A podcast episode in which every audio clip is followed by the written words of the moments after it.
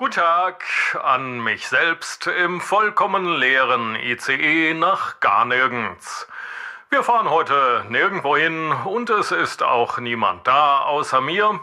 Aber ich mache so gerne Durchsagen, dass ich heute notgedrungen eben ein Selbstgespräch führe.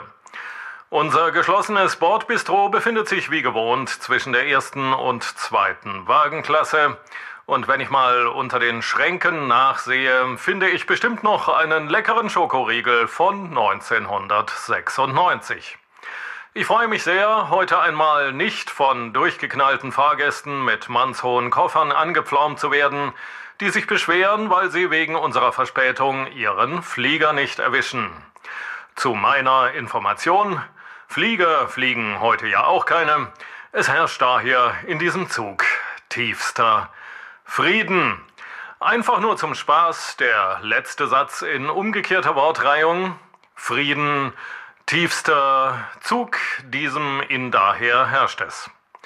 Noch ein Hinweis an mich selbst. Die Toiletten sind heute geradezu erschreckend sauber. Ich habe alle Zeit der Welt und kann deshalb sogar was zum Lesen mitnehmen.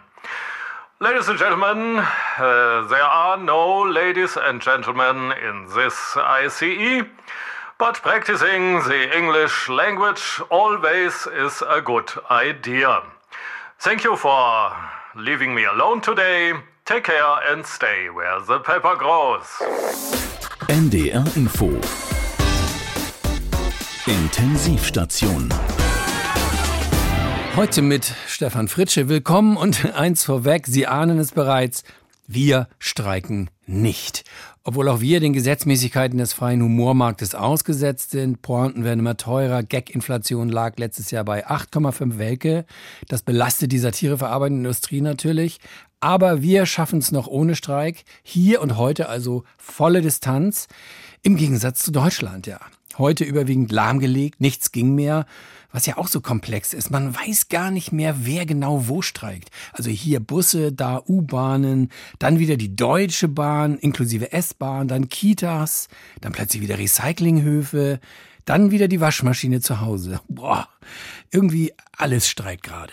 An diesem Montag scheint die ganze Welt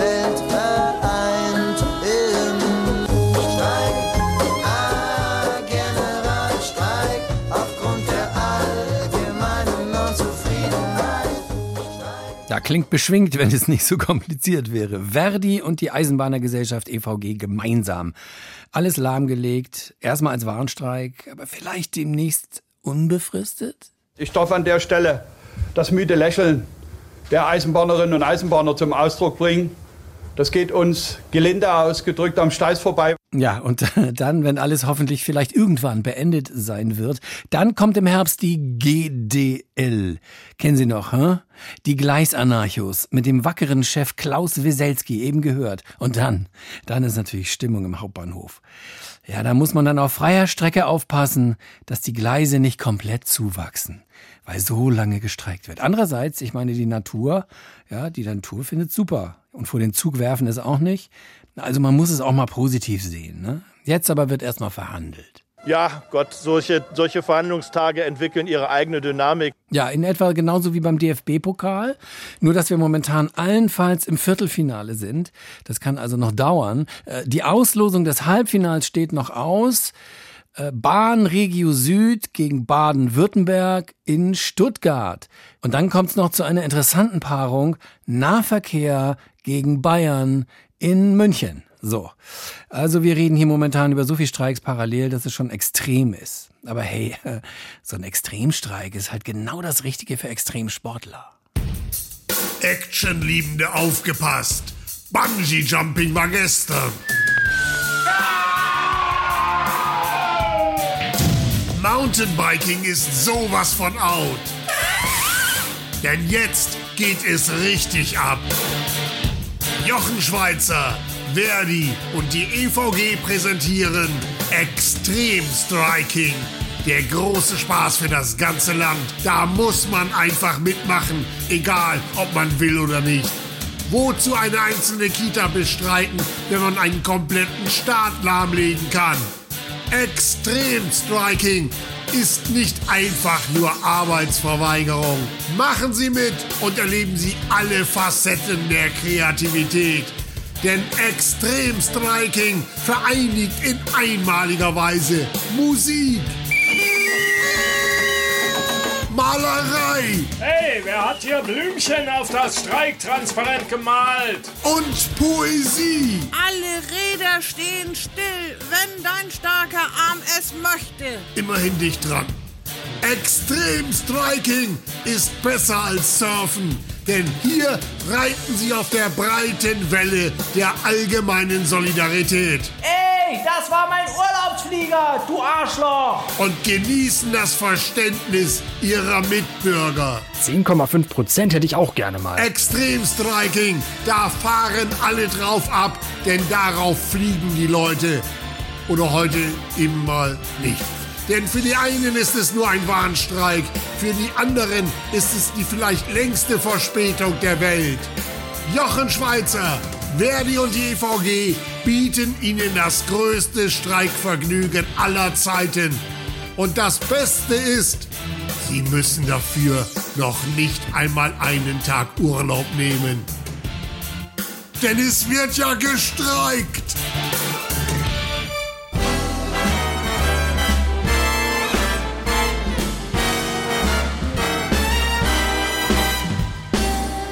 Rising up, back on the street. Did my time, took my chances.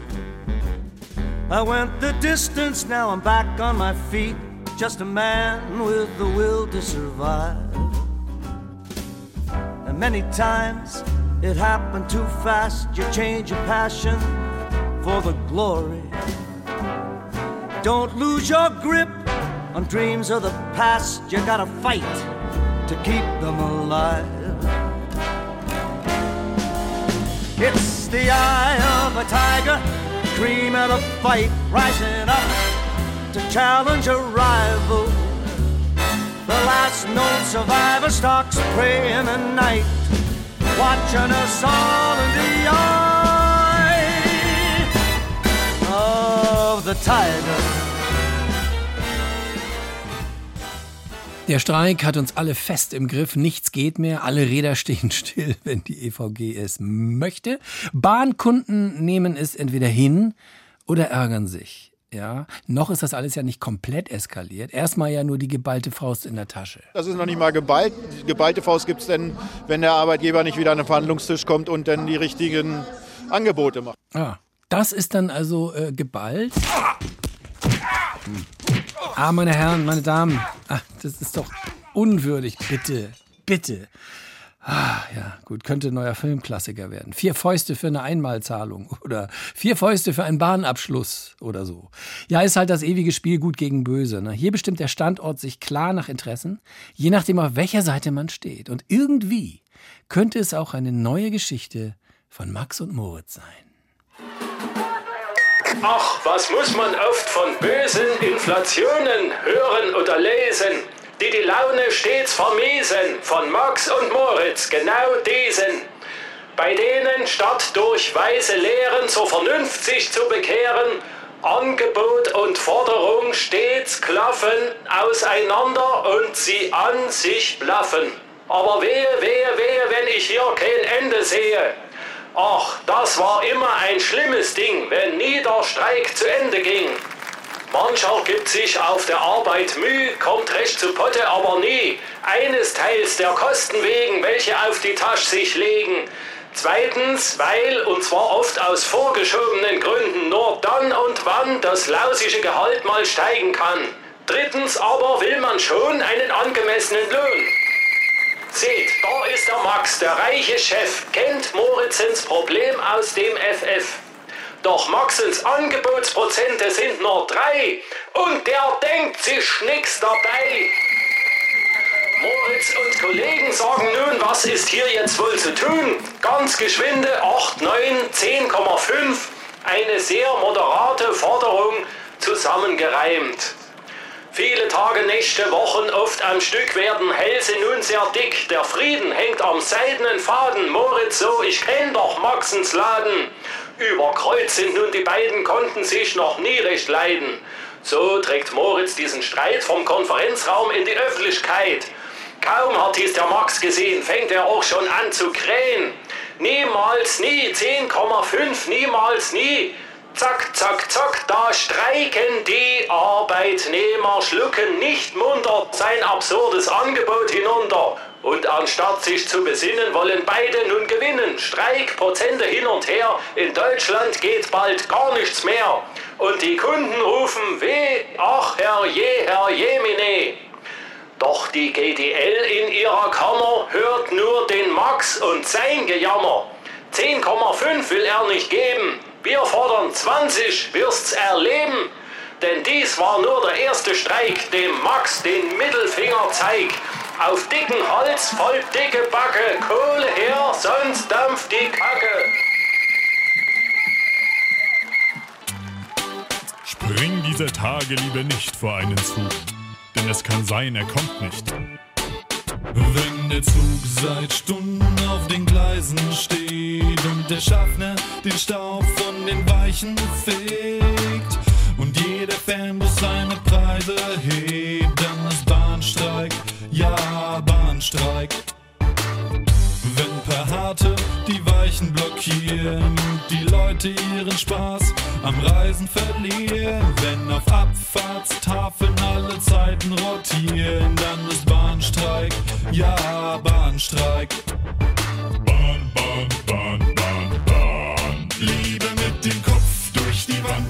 Dem Zug durchs Land. Das Ende des Streiks ist uns unbekannt. Mit dieser Bahn kommst du nicht nach Haus. Steig lieber aus und lauf. Intensivstation mit Stefan Fritsche, der Koalitionsausschuss, ja, der hatte sich ja vorgenommen, ins Guinness-Buch der politischen Verhandlungsmarathons zu gelangen. Und ich glaube, es ist Ihnen auch nach der 20-Stunden-Sitzung gelungen. Den ganzen Morgen und den ganzen Vormittag gab es nur ein wichtiges Verb.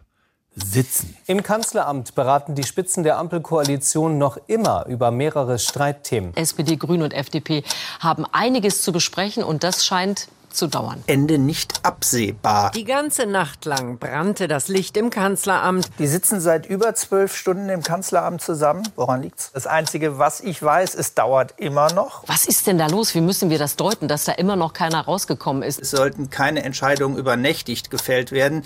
Das können Sie für heute mit Sicherheit vergessen. Meistens sind ja solche sehr langen Gespräche, naja, nicht immer vom Erfolg gekrönt. Langsam sind Sie auf dem Weg zu einem Rekord. Ich nehme an, wenn ich jetzt frage, sitzen Sie dann noch, wirst du sagen ja. Nee, die sitzen noch. Tja, nach 20 Stunden haben sie sich also, nach dem Sitzen, haben sie sich vertagt.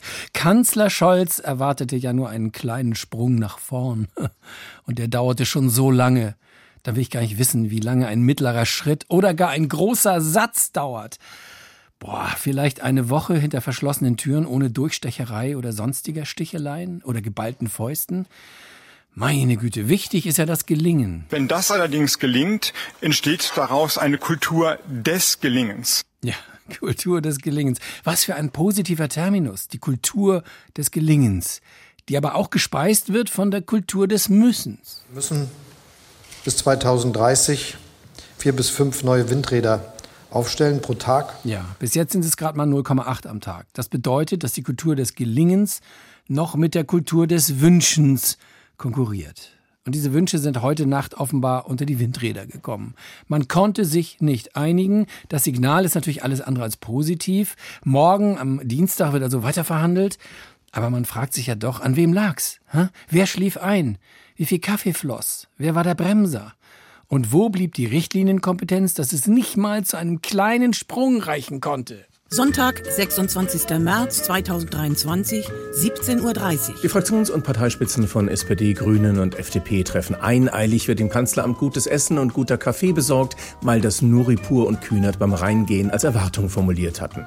Ob es die von Klingbeil geforderten guten Gespräche gibt, wird man sehen. 18.30 Uhr. Der Kanzler der Fortschrittskoalition eröffnet die Sitzung. Robert Habeck möchte kurz etwas dazu sagen, dass er mit Putin verglichen und seine Heizungspläne geleakt wurden. 21 Uhr. Habeck genehmigt eine Unterbrechung seiner kurzen Bemerkungen für eine Kaffeepause. 22.15 Uhr. Habeck beendet seine kurzen Ausführungen. Der Führungskanzler ruft den ersten Tagesordnungspunkt auf Planungsbeschleunigungsgesetz. Man einigt sich sehr schnell auf ein Windkraftanlagenertüchtigungs- ohne Zusatzgenehmigungsverfahren Verfahrensgesetz, Solarpaneldachentwurf, Brückensanierung, Schleusensanierung, Bahnstreckensanierung, Tunnelsanierung, Bundesradwegesanierung, Bordsteinabsenkungs-Durchführungsverordnung und Halogenbirnchen in Fußgängerampeln. Einstimmigkeit, Kaffeepause. SPD-Chef Klingbeil bestellt sich in Erwartung eines zügigen Ausschussendes eine Mitternachtspizza nach Hause. Weitere Themen werden behandelt. 23.59 Uhr. Verkehrsminister Wissing meldet sich zu Wort und verlangt, dass zum vorhin beschlossenen Verkehrspaket noch der Punkt bevorzugter Autobahnausbau dazukommen muss. Klingbeil bestellt seine Pizza ab. 2 Uhr. Es werden Kompromisslinien gesucht. Neue Autobahnen mit nur einer Fahrbahn, andererseits Bahntrassen mit nur einer Schiene. Annalena Baerbock versucht, das Thema wertegeleitete feministische Außenpolitik einzubringen, versteht aber, dass das jetzt gerade nicht passt. Kaffeepause. 2.30 Uhr. Der Kanzler erklärt, dass es bisher in Deutschland zu langsam voranging. Das werde sich nun ändern. Das Thema Verkehr sei offen, aber beendet. Jetzt geht es um den Bundeshaushalt. Der Finanzminister hat einen PowerPoint-Vortrag vorbereitet. Leider streikt die Software und man sieht die ganze Zeit nur das Bild Schuldenbremse. Herbeigerufene Techniker stellen fest, dass nur dieses eine Bild vorhanden ist. Empörung, Kaffeepause. 3 Uhr. Es werden jetzt Themen wie Krieg in der Ukraine, Inflation, Erweiterungsbau, Kanzleramt und Parkplatzsituation Elisabeth Lüders Haus zügig und einvernehmlich behandelt. 5 Uhr. Volker Wissing verlangt plötzlich, dass künftig nur noch Autos mit Verbrennermotor zugelassen werden, die kein E-Fuel tanken können. Der Arzt stellt eine starke Dehydrierung fest. Der Minister verlangt einen Fluchtwagen mit Verbrenner und Schuldenbremse. 6.15 Uhr. Alle sind müde. Das Thema Kindergrundsicherung wird durchgewunken, solange die Kinder mit Wasserstoff betrieben werden oder bis 2030 CO2-neutral sind. Kaffeepause aus der einige nicht zurückkehren. 11 Uhr. Der Regierungssprecher sagt, man stehe kurz vor einem Abschluss. 14.30 Uhr. Der Kanzler macht mit einigen Ministern einen Ausflug nach Rotterdam. Eine nette Unterbrechung. Dienstag, 28. März. Heute wird im Koalitionsausschuss über den Heizungsaustausch gesprochen. Die angekündigte Pressekonferenz wird auf nach Ostern verschoben. Nach Ostern. Der seit zwei Wochen permanent tagende Koalitionsausschuss erzielt eine Einigung, nämlich bis zur Sommerpause nur noch 16 Stunden täglich zu setzen. Weihnachten 2024. Die FDP will nach dem gemeinsamen Wichteln nochmal das Thema Autobahnausbau und E-Fuels auf die Tagesordnung setzen. How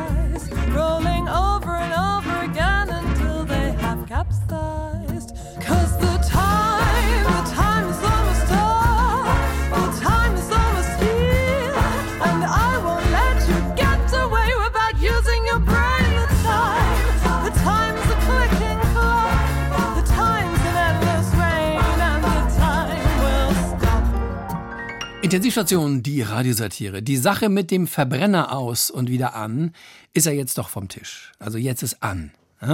In einem ersten Schritt wurde ja nun akzeptiert, dass es Verbrenner auch nach 2035 geben darf. Dann in einem zweiten Schritt denken wir nach über die EU-Fuels. Das ist nämlich die Weiterentwicklung der E-Fuels, die EU-Fuels.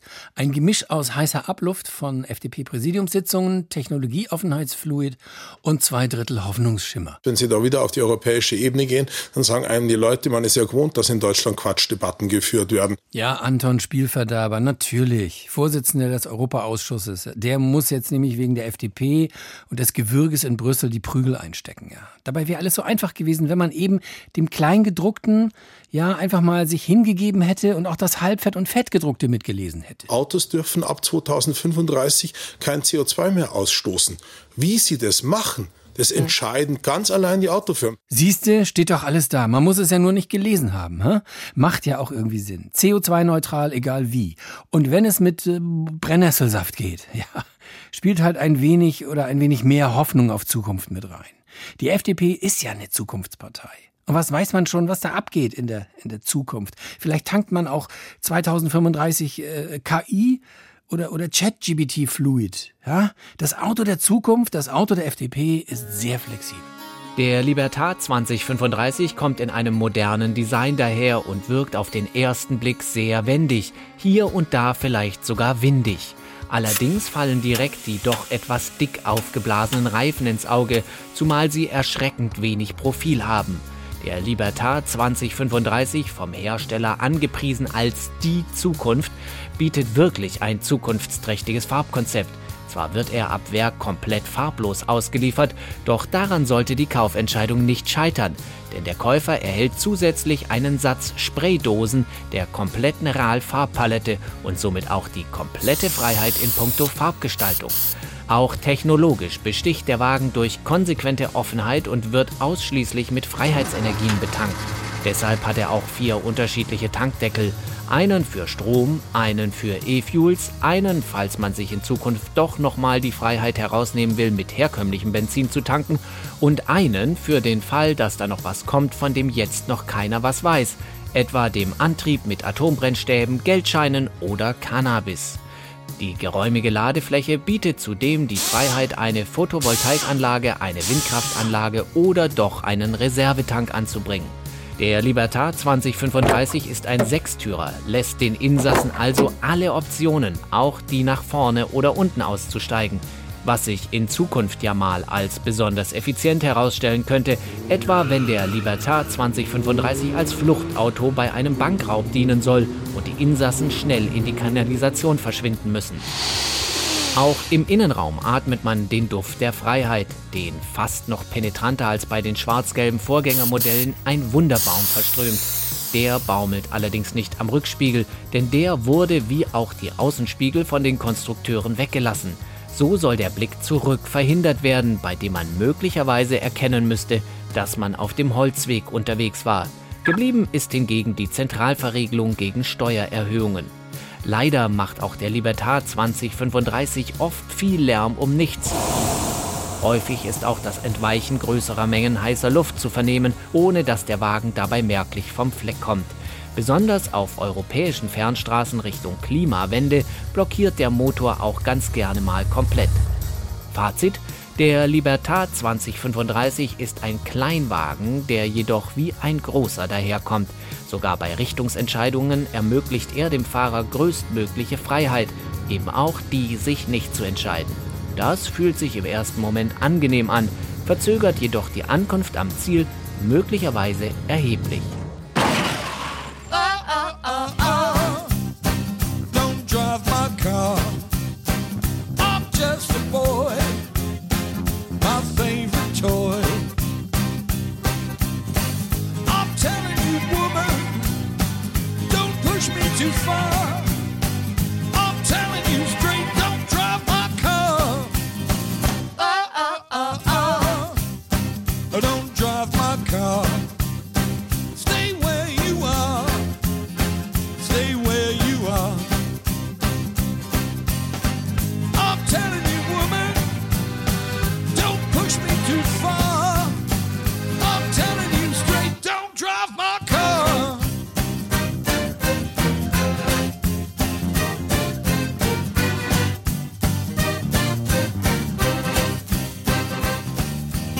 Intensivstation, die Radiosatire am Tag, an dem wir nicht streiken und auch nicht drüber nachdenken oder gar urabstimmen lassen. Nein, wir waren ja jetzt gerade bei der FDP und ähm, wir freuen uns als satireverarbeitende Industrie ja immer über die FDP, das muss man schon sagen, speziell dann, wenn Vize Kubicki in seiner Eigenschaft als äh, lose Kanone der FDP wieder das Amt des Bundestagsvizepräsidenten in Verruf bringt.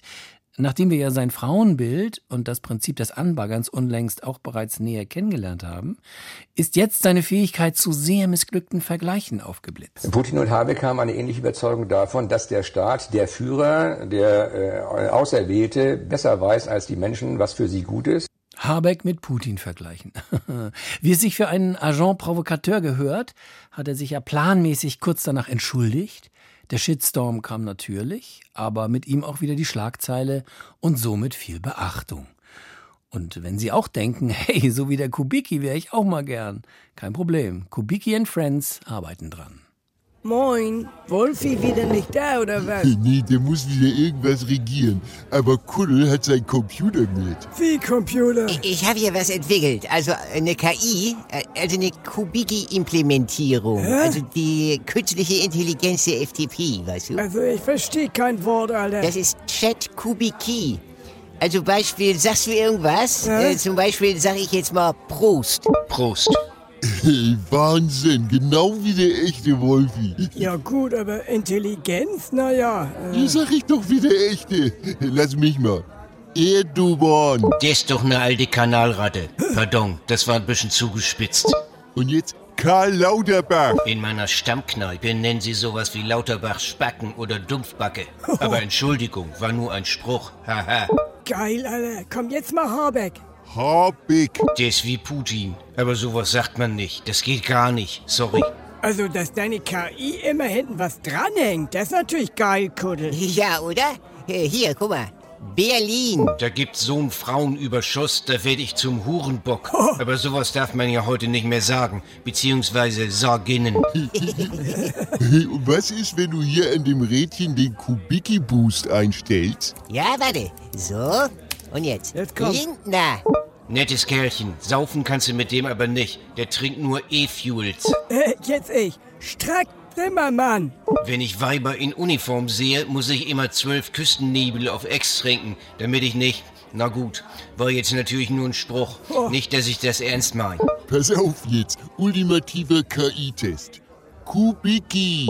Wenn ich nochmal auf die Welt komme, möchte ich Kubigi sein. Nur 20 Jahre jünger und mit noch längerem damit ich alles kann, was nicht bei drei auf dem Was? Jetzt wird's gerade interessant. Was hat er gesagt? Ja, das verstehst du nur mit dem Premium-Abo. Und das kostet extra, du Spacken. Intensiv, intensiv, intensiv, Station. Die Radiosatire mit Stefan Fritsche. Und jetzt, jetzt machen wir uns mal wirklich ehrlich hier. Schluss mit den Lügen. Zu sagen, wir wollen 2045 klimaneutral werden, Leute, baut mal noch ein paar Gasheizungen ein, ist ein- einfach nicht möglich. Das ist eine Lüge. Ja, so nämlich. Jetzt sagt's endlich mal einer. Der Habeck. Gasheizung und Klimaneutralität gleich Lüge. Eine einfache CO2-neutrale Rechnung. Ja, das hätten wir auch selbst machen können. Aber wozu haben wir ihn denn, den Habeck? Ja, absolut. Ja, eben. Also Klimarettung ist halt tatsächlich eine einfache Rechnung, ja? Sagt ja auch der jüngste IPCC-Bericht. Es ist fünf nach zwölf und wenn wir nicht bereit sind, jetzt aber mal wirklich endlich die Uhren etwas zurückzudrehen und uns zu verhalten wie fünf vor zwölf, äh, dann ist es ruckzuck halb eins und somit Mittag. Und dann erstmal essen und hinterher Nickerchen und das schaffen wir sowieso nicht. Ja, unser Verhalten ist das Problem. Not in my backyard das Prinzip. Jeder will Klimawandel aufhalten, aber in eigenem Garten kein Windrad, keinen unterirdischen CO2-Speicher, kein LNG-Terminal, kein Solarpark und nochmal kein Windrad. Ja? Dabei macht man doch schon so viel gegen den Klimawandel, denkt man. Wenn man zu Fuß zur gelben Tonne geht. Muss ich jetzt noch mehr? Oder, oder, oder eher erstmal der Nachbar? Ja, das gibt schon mal Selbstzweifel, ne? Das kennen Sie doch auch, liebe Verbrennerfans. Und zum Glück auch CO2-neutrale Selbsthilfegruppen, die gibt's auch. Hallo, herzlich willkommen zu unserer heutigen Sitzung der anonymen Klimaretter. Und ich sehe auch heute wieder ein neues Gesicht. Wer bist du? Äh, ja, ha- hallo in die Runde. Äh, Ich bin der Klaus. Klaus, schön, dass du da bist. Was führt dich denn zu uns? Naja, ich weiß nicht mehr weiter. Ich tue so viel für den Klimaschutz und trotzdem, es passiert nichts. Klaus, mit diesem Gefühl, das kann ich dir versichern, bist du in dieser Runde genau richtig. Erzähl doch mal, wie ist deine Geschichte mit dem Klimaschutz und so? Naja, als das Ende der 80er, Anfang der 90er so richtig losging mit der internationalen Klimapolitik und immer mehr Meldungen zur Erderwärmung kamen, da war ich gleich voll dabei. Die Leute, die dann ihre Witze gemacht haben von wegen, ach, der Sommer in der Lüneburger Heide ist doch eh immer so mies, da wären doch zwei Grad mehr ganz cool. Die haben mich so aufgeregt und das habe ich ihnen auch bei jeder Gelegenheit laut und deutlich gesagt. Sehr gut, Klaus. Genau richtig. Und mit den Kindern bin ich dann eben immer tiefer in das Klimaschutzthema reingerutscht.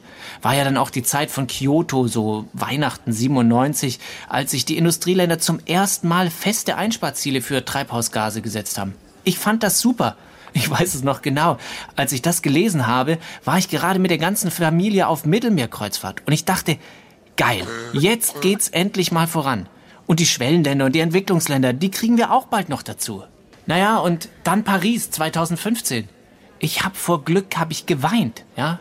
Endlich hat es die Welt begriffen. Wir müssen die Erderwärmung auf unter zwei Grad begrenzen. Ja, und von da an ging es dann eigentlich nur noch bergab. Wie meinst du das? Was ist dann passiert?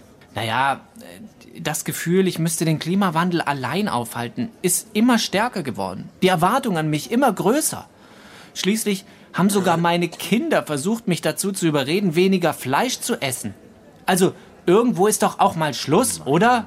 Ich meine, ich fliege, anders als die Meyers von nebenan, nur einmal im Jahr in den Urlaub. Und so ein Elektroauto kann ich schlicht nicht brauchen, weil ich eben auch mal mehr als 200 Kilometer irgendwo hinfahren muss. Ganz anders übrigens als die Hermanns, die nie weg sind und trotzdem so einen fetten SUV vor der Türe stehen haben.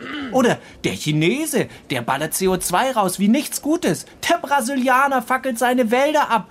Aber ich, ich soll zu Fuß zum Supermarkt gehen und an einer Biogurke für 2,95 aus der Lüneburger Heide rumknabbern, anstatt mir für das gleiche Geld ein schönes argentinisches Rindersteak auf den Grill zu legen. So ist es. Ja, recht hat er. Ich, ich kann einfach nicht mehr. Und deshalb sage ich ganz klar, ich tue beim Klimaschutz, was ich kann. Aber jetzt, jetzt sind erst mal die anderen dran. What would you think if I sang out of tune? Would you stand up and walk out on me? Lend me your ears and I'll sing you a song and I'll try not to sing out of key. Oh, I'll get by with a little help from my friends. Mm, I'll get high with a little help from my friends. Mm, gonna try with a little help from my friends. What do I do when my love is away? Does it worry you to be all alone?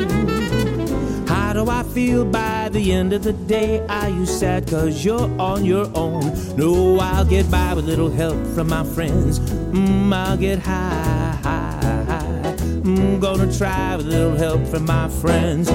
Do you need anybody? I need somebody to love. Could it be anybody? I want somebody to love, love, love. IPCC, im Prinzip Klimakaos. Ja. Also dieser Bericht da neulich, der hat mich total schockiert, muss ich echt sagen. Ja, weil, weil er, er so einem so richtig gnadenlos vor Augen führt, dass es kaum noch schaffbar ist. 1,5 Grad Ziel. Ich meine, davon haben wir uns doch ehrlich gesagt verabschiedet schon. Paris, pff, lange her. Äh, wir sind jetzt doch schon beim 2 Grad Ziel und auch das ist schwierig, ja. Weil wir nichts tun. Wir tun nichts, um es zu schaffen. Ja? Klimakleber allein werden es kaum richten, egal wie fest, womit und woran sie sich demnächst noch festkleben werden. Wir müssen es machen, du und ich. Ja, jetzt guck mal nicht deinen Nebenmann oder Nebenfrau an, nein. Ja, du bist es. Weniger bis gar nicht mehr fliegen. Autokauf einschränken. Ausatmen verringern. Wenn wir Klimaschutz so machen würden, wie die Grünen es wollen, dann könnten wir morgen in diesem Land alles abstellen. Wir können aufhören zu atmen. Ja, aufhören zu atmen wäre vielleicht ein bisschen zu engagiert. Aber wenn wir was retten wollen, dann müssen wir halt mal wirklich so richtig anfangen. Der Streit um das Verbrenner aus und die Heizungssanierung, das ist ja nur die Spitze des schmelzenden Eisbergs. Und selbst dabei fragen sich viele noch, wer hat eigentlich bei diesen gegensätzlichen Positionen die besseren Argumente auf seiner Seite? Beide. Oder äh, keiner. Also je nachdem, von wo man guckt. Diese wenig erhellende Einschätzung kommt von Professor Walter Taubenhagen vom Institut für angewandten Fatalismus der Universität Worpswede, meinem heutigen Studiogast. Guten Abend, Herr Professor. Guten Abend, Herr Fritsche. Um das gleich ganz klar zu sagen, ich will hier keinesfalls in einer so wichtigen Frage den Eindruck von Beliebigkeit erwecken. Nein. Aber die Frage ist doch, welche langfristigen Ziele will ich mit welchen Mitteln erreichen und welche kurzfristigen Einschränkungen und mittelfristigen Veränderungen bin ich dafür bereit zu akzeptieren? Die Ziele sind ja wohl klar. CO2-Ausstoß reduzieren und das Klima retten. Unsinn. Ach. Das Klima muss man nicht retten. Das Klima kommt sehr gut zurecht. Es könnte sogar völlig auf uns verzichten. Und wenn wir so weitermachen, tut es das auch. Aber genau das versuchen wir ja zu verhindern. Ja, aber doch nicht zum Wohle des Planeten oder des Klimas. Es geht um uns. Die Menschen. Natürlich. Wir wollen, dass alles so bleibt, wie wir es gewohnt sind. Aber dieses Ziel ist völlig falsch. Es darf eben nicht so bleiben, wie wir es gewohnt sind. Mhm. Wir müssen unser Verhalten ändern, damit es für uns bzw. unsere Kinder und Kindeskinder nicht noch viel schlimmer kommt. Tun wir aber nicht. Ja, und äh, was tun wir stattdessen? Wir essen zu viel Zucker, obwohl wir davon übergewichtig werden. Hm. Wir trinken zu viel Alkohol, obwohl wir davon einen Kater kriegen und unser ohnehin überlastetes Gehirn schädigen. Wir fahren mit Geländewagen zum Einkaufen und brennen für Sojaplantagen den Regenwald ab. Wie kommen Sie da auf die Idee, dass wir uns vernünftig verhalten? Weil der Mensch grundsätzlich ein vernunftbegabtes Wesen ist. Und dieses vernunftbegabte Wesen lässt sich nicht impfen, weil es glaubt, dass Corona an ihm vorbeigeht. Aber am Wochenende Lotto spielen und hoffen, dass man gewinnt. So viel zum Thema vernunftbegabt. Ja, und was ist Ihre Konsequenz daraus? Ich meine, einfach die Dinge laufen lassen? Ich sage mal so. Wir haben es vergeigt. Hm. Aber das macht nichts. Die Evolution wird es schon richten. Bis dahin sollten wir uns um Schadensbegrenzung bemühen und die Dinge nicht noch schlimmer machen. Das klingt jetzt aber etwas sehr pessimistisch. Nun ja, Optimismus ist in erster Linie eine Frage von Informationsmangel. Hm. Nach dem neuesten Bericht des Weltklimarats ist das 1,5 Grad Ziel kaum noch zu erreichen. Und es ist garantiert nicht zu erreichen, wenn wir nicht weltweit zu drastischen und auch schmerzhaften Maßnahmen bereit sind. Ja. Sind wir aber nicht. Für mich sieht das so aus, dass die Aktivisten von der letzten Generation am Ende recht haben. Heißt das, die letzte Generation hat recht mit ihren Forderungen und Aktionen? Nein, sie hat recht mit ihrem Namen. An irgendeinem Tag wird die Welt untergehen, doch an allen anderen Tagen halt nicht. An irgendeinem Tag ist es alles vorbei, aber jetzt ist noch nicht Schicht. Irgendwann gehen irgendwie die Lichter aus. Bis dahin machen wir das Beste draus. Life is a piece of shit. Und keiner wird es jemals überleben. Doch die gute Nachricht ist, das Ende kann es nur einmal geben. Irgendeinem Tag wird die Welt untergehen, doch an allen anderen Tagen halt nicht. An irgendeinem Tag ist es alles vorbei, aber jetzt ist noch nicht Schicht. Irgendwann gehen irgendwie die Lichter aus. Und bis dahin machen wir das Beste draus. An irgendeinem Tag wird die Welt untergehen, doch an allen anderen Tagen halt nicht.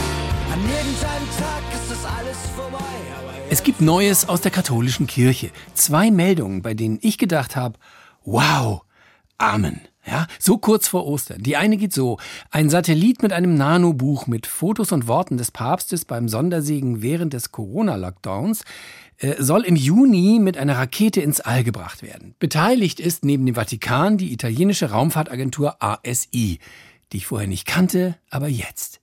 Der Papst kreist also demnach unsterblich um die Erde und jetzt bekommt das Orbi eine endlich wahre Bedeutung. Quasi als unbemannte und natürlich auch unbefraute Vatikan-ISS zieht der Franziskus-Satellit seine Kreise.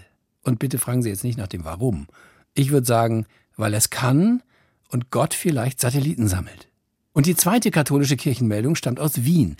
Dort bietet am 15. April in einer Kirche der Stuttgarter Tätowierer Silas Beck kostenlose Tattoos an. Ja, zur Auswahl stehen Motive wie Kreuze oder Marienbilder. Und natürlich nur auf, wie es heißt, christliche Körperteile. Also sowas wie Füße, Hälse, Köpfe, ganz sicher keine Hintern oder untere Rückenpartien. Ja, Geweihe gibt's auch nicht. Aber es ist eine wirklich hippe katholische Aktion und ein Anfang. Wie wär's denn mit einem katholischen Rap-Hit? Sowas wie Armendigger.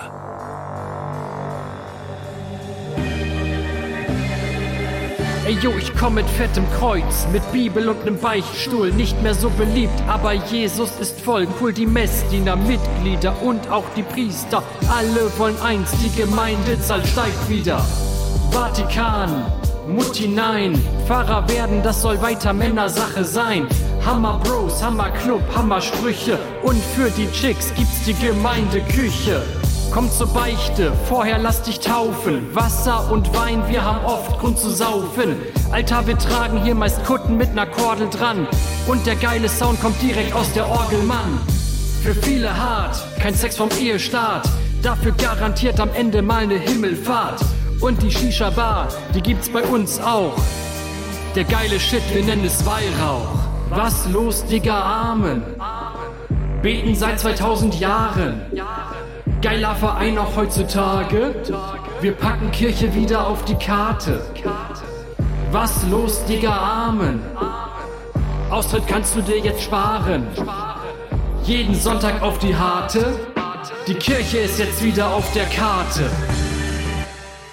Intensivstation, die Radiosatire mit Stefan Fritsche. Am Mittwoch kommen König Charles III. mit Queen Camilla nach Deutschland.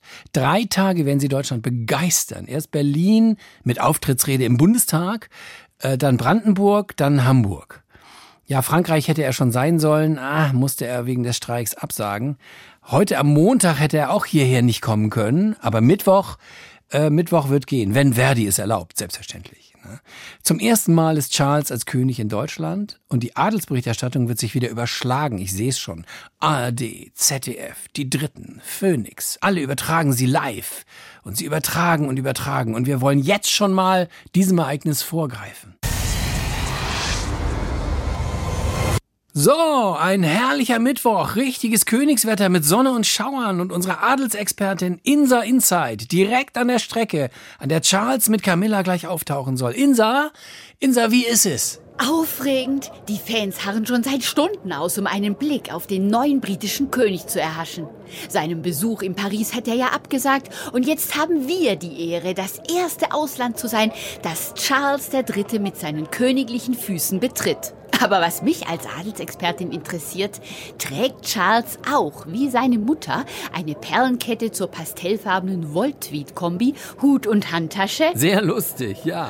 Ah, da bewegt sich was. Ich sehe eine Motorrad-Polizeieskorte, ein Heer, äh, joggender Lifeguards? Hm, Und ja, passend zu seiner Rolle als Klimarebell kommt Charles III. mit dem Lastenrad. Schick trägt eine Royal Navy Uniform aus ethisch korrekt geschorener Schafswolle und mit spiegelblank polierten Ohren. Aha. Die aber alle aus ethisch weniger korrekt geschürftem Gold sind, oder? Geschürft ja, aber wie nachhaltig sind die denn? Von Generation zu Generation zu Generation vererbt. Auf dem Gepäckträger sitzen ein paar Corgis, bestimmt Erbstücke seiner Mutter. Charakterlich sind die seinem neuen Herrchen übrigens sehr ähnlich, mm, also ein bisschen launisch. Aha. Hoffentlich funktionieren in Berlin die Füller besser als die Wahlen. Falls er sich in ein goldenes Buch eintragen soll. Ach ja, das hat ihn ja damals ganz schön aus der Fassung gebracht, ne? als sein Füller ausgelaufen war beim Eintrag ins Gästebuch von Hillsborough Castle. ja, ähm, aber reist denn Charles allein? Natürlich nicht. Auf der Ladefläche vor der Lenksäule thront Camilla. Mit der wäre er ja, wie wir alle wissen, gern schon viel länger verheiratet gewesen. Ich bewundere die Queen Consort. Die ständigen Pferdevergleiche sind absurd. Diese Eleganz, dieses charmante Lächeln, diese wunderbar zurechtgekämmte Mähne.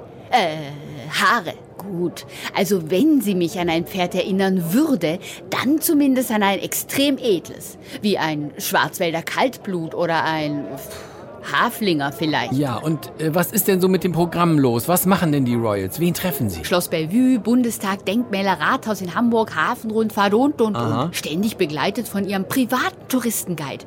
Leider ist das nur Frank-Walter Steinmeier. Für meinen Geschmack ein bisschen langweilig für solch glamourösen Besuch. Luisa Neubauer wäre da doch viel spannender gewesen. Ah. Hm, Trotzdem, mal rauskommen tut den Royals gut. Bei dem Zoff zu Hause. Zoff? Ach, wegen Meghan, Harry und der Netflix-Doku. Ja. Ja, nun sind die beiden ja aber zu Charles Krönungsfeier eingeladen. Glauben Sie denn, sie kommen? 100 Prozent.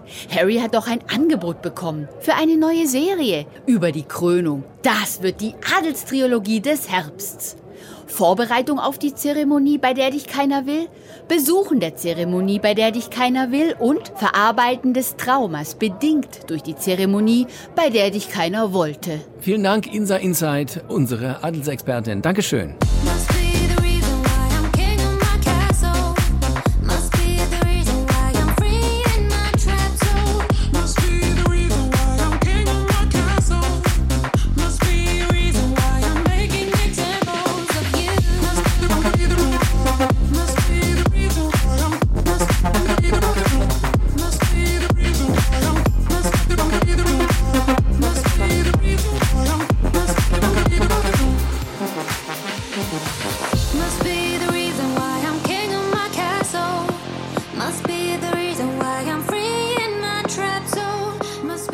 Intensivstation, die Radiosatire. Falls Sie doch noch mal eine Corona-Impfung brauchen, dann könnte es sein, dass es Ihnen auffällt. Ab 7. April müssen die Krankenkassen nämlich die Kosten für eine Impfung übernehmen. Und jetzt streitet man sich um die Höhe dieser Kosten. Die Grippeimpfung bringt den Ärzten zum Beispiel bummelig 7,50 Euro. Die Corona-Impfung, ja, für die würden sie gern um die 30 geltend machen, obwohl die Gründe dafür entfallen. Also äh, für dieselbe Leistung des Spritzens einmal 7, ein anderes Mal 30 Euro. Also ich weiß nicht. Echt jetzt, oder? Was sagt, was sagt eigentlich der Gesundheitsminister dazu? Ja, viele fragen sich jetzt, warum also eine Corona-Impfung also dreimal so teuer sein soll wie eine Grippeimpfung. Da muss man aber auch also die Impfnebenkosten betrachten. So sind zum Beispiel also bei vielen Ärzten die Praxisschilder mit also Phalluszeichnungen oder Schlimmerem beschmiert worden äh, von militanten Impfgegnern. Dann sind natürlich die Beratungsgespräche bei Corona-Impfungen auch länger, weil Corona hat also drei Silben, während Grippe nur zwei hat. Da ist man schneller fertig. Ja, und man kann den Ärzten natürlich jetzt auch nicht auf einmal, also weniger geben, äh, nur weil sie am Anfang viel zu viel bekommen haben, damit sie überhaupt Corona-Impfungen machen. Also wenn mir in der nächsten Legislaturperiode jemand sagen würde, also Herr Lauterbach, Sie bekommen jetzt nur noch die Hälfte, weil nach vier Jahren kann es ja so schwer nicht mehr sein als Minister, da wäre ich auch wenig begeistert. Und demnächst kommt sowieso die Vogelgrippe, dann hat sich das mit Corona sowieso erledigt. Ich wünsche Ihnen was. Intensivstation. Früher hieß er ja Waldschadensbericht. Da war er noch intakter als heute, also der Wald. Heute, wo er mit Recht Waldschadensbericht heißen könnte, nennt er sich Waldzustandsbericht, ja, in dem aber auch alle Schäden aufgeschrieben sind. Auf Deutsch, dem Wald geht's dreckig, ganz besonders den Bäumen. Fichte bleibt weiterhin das Sorgenkind Nummer eins. Wir verzeichnen die höchste jemals gemessene Absterberate im Rahmen der Waldzustandserhebungen.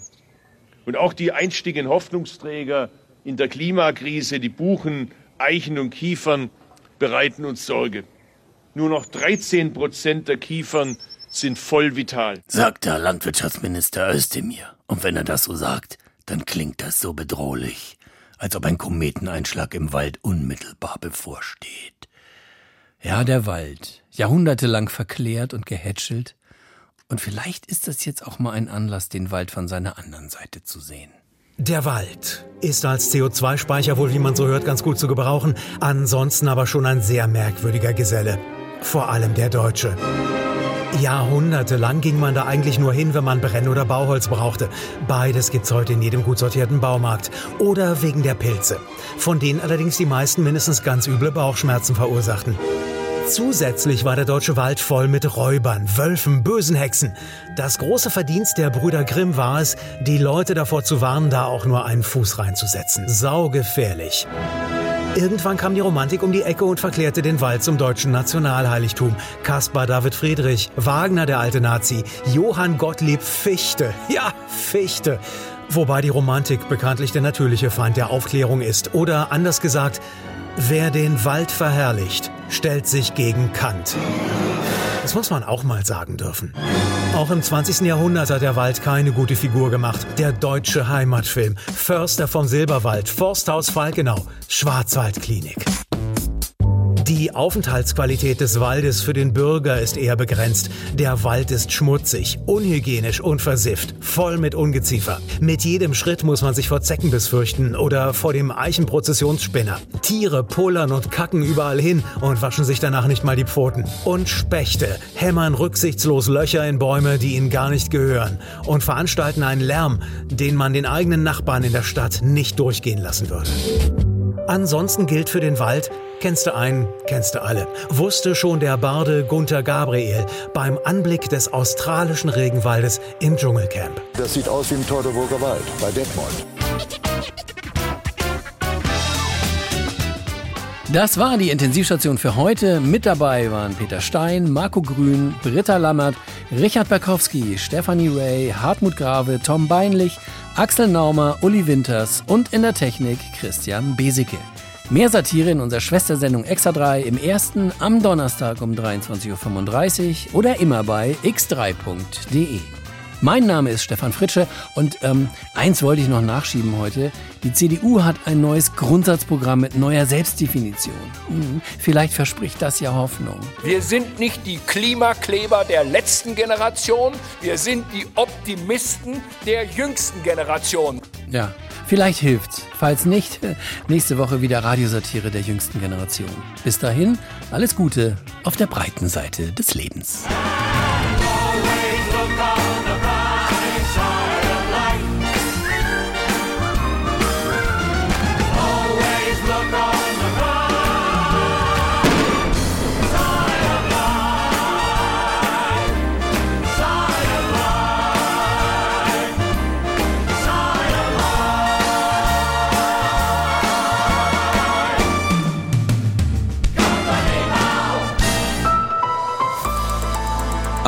podcast folgt.